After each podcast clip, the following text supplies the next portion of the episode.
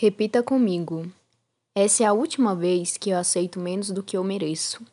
Com esse nosso cotidiano monótono, diante de momentos bons e ruins, nos acostumamos a serem tratados de formas diferentes, as quais nem sempre remetem o nosso verdadeiro valor. É como se ele estivesse é, desaparecido e que até mesmo a própria pessoa não consegue enxergar o seu valor.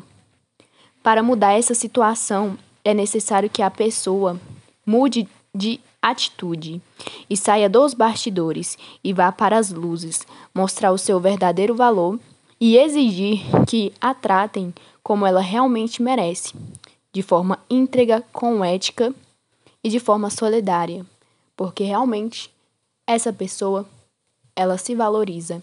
É necessário que realmente o primeiro valor venha da pessoa para consigo mesmo.